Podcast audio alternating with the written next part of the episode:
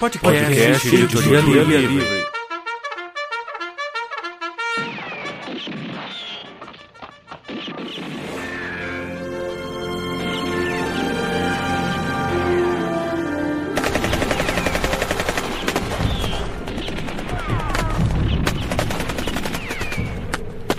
Seja na terra, no mar ou no, ou espaço, no sideral, sideral, nós, nós sempre estaremos em busca de boas histórias. histórias. Capítulo 3 Início de uma grande amizade.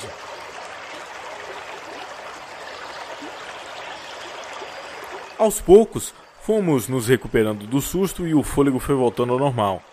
De todas as vezes em que eu vim a este rio e fiquei deitado nas pedras observando as nuvens, confesso que aqueles minutos foram os melhores.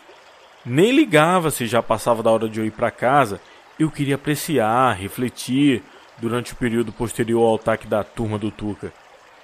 Obrigado, falei ao garoto, sabendo que uma palavra tão simples não abarcaria realmente a minha imensa gratidão.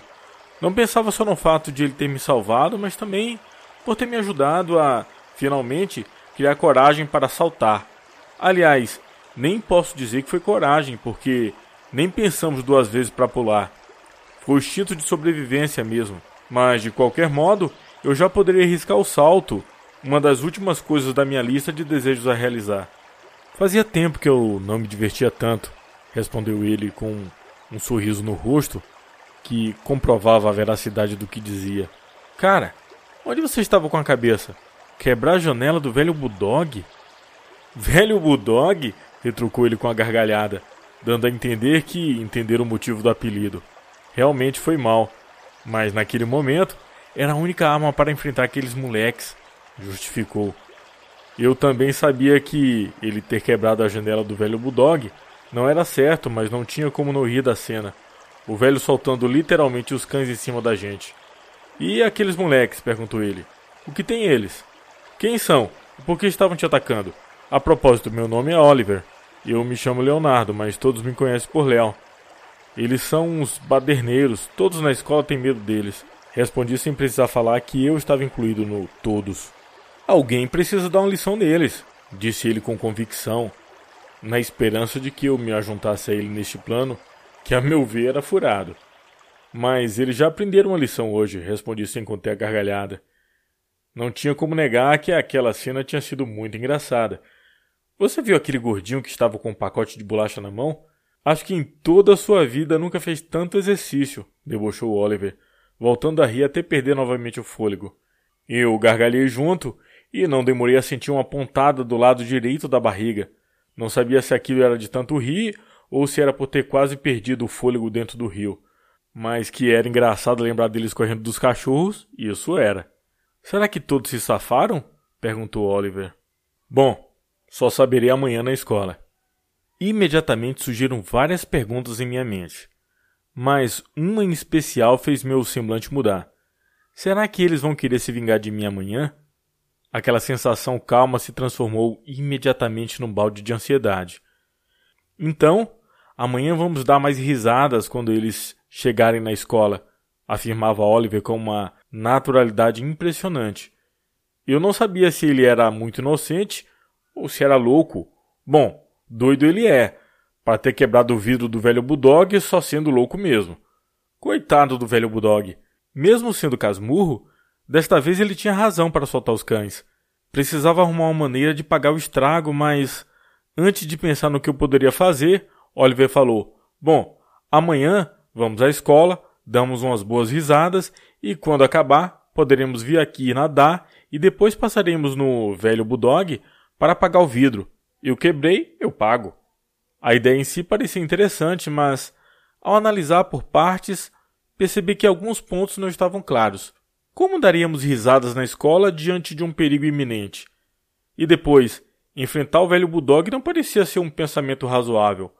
Alguma zica poderia acontecer. De repente, lembrei do Beagle, que estava ao lado do Oliver no começo da confusão. Cadê seu cachorro? perguntei. É mesmo. Já tinha esquecido dele, respondeu colocando o dedo médio e o polegar na boca para dar um assobio ensurdecedor. O nome dele é Skipper, e antes que falasse mais, Skipper apareceu como quem tivesse todo esse tempo atrás das pedras. Oliver pegou-o nos braços e levou-o até o rio para dar um banho para refrescá-lo. Talvez aquele fosse o motivo dele não ter aparecido antes.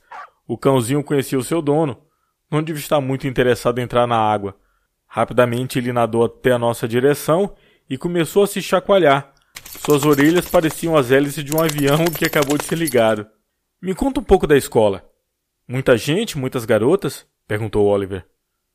Tem um número razoável de alunos e, por ser uma boa escola, acaba atraindo um pessoal das cidades vizinhas, respondi, já ponderando se deveria citar Alessandra, a garota dos meus sonhos, ou se seria melhor não tocar no assunto. E garotas, prossegui. Tem algumas bonitas, mas para mim só tem a Alessandra. Hum, Alessandra. Pelo nome já dá para imaginar que ela é bonita. Respondeu Oliver todo faceiro. Vocês estão namorando? Questionou em seguida. Não, ela nem sabe que eu existo. Respondi caindo na realidade e esperando algum tipo de chacota. Não se preocupe, a gente bola uma maneira dela te conhecer, tranquilizou-me Oliver. Fiquei até envergonhado. Estava com medo de falar da Alessandra, achando que ele poderia rivalizar comigo. Em vez disso, ele me ofereceu ajuda numa conquista impossível. Parece que eu tinha finalmente encontrado um amigo. Mas seria possível nos tornarmos amigos de verdade tão rapidamente? Só o tempo poderia responder. De repente me dei conta de que estava começando a escurecer e que eu precisava ir para casa, pois meu pai já deveria estar preocupado. O tempo em que jogamos conversa fora foi o suficiente para secar as roupas, mas o problema era que seria preciso dar uma volta enorme a fim de evitar a turma do Tuca e o velho Bulldog. Nos encontramos amanhã na escola? Perguntei ao Oliver. Sim, com certeza. E eu não perderia esse momento por nada. Preciso ver a cara desses moleques de novo. Estendi a minha mão direita para cumprimentá-lo e agradeci novamente pela loucura que ele fez. Ele apenas me acenou com um sorriso no rosto, demonstrando-se satisfeito por ter enfrentado e vencido aquela situação. Peguei o caminho da direita em direção à minha casa. Oliver e Skipper seguiram o caminho inverso.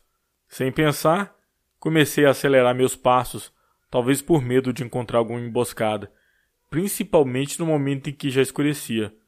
Fui pensando em qual desculpa daria ao meu pai. A caminhada longa seria excelente para meditar em tudo o que havia acontecido e também para criar coragem de falar a verdade para o meu pai. Embora ele fosse rígido em certas coisas, ainda era, ao meu ver, o melhor pai do mundo. Mas eu já disse isso antes.